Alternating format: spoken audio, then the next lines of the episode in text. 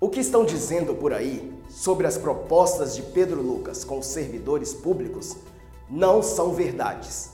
E que a verdade seja dita, e dita por quem fala e cumpre.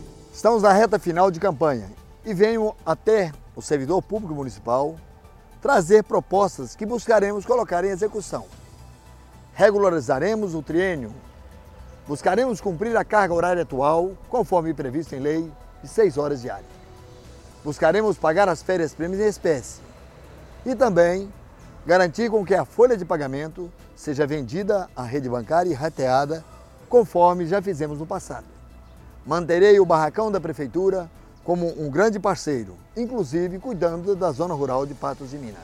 O que precisamos é dar condição a esse servidor público.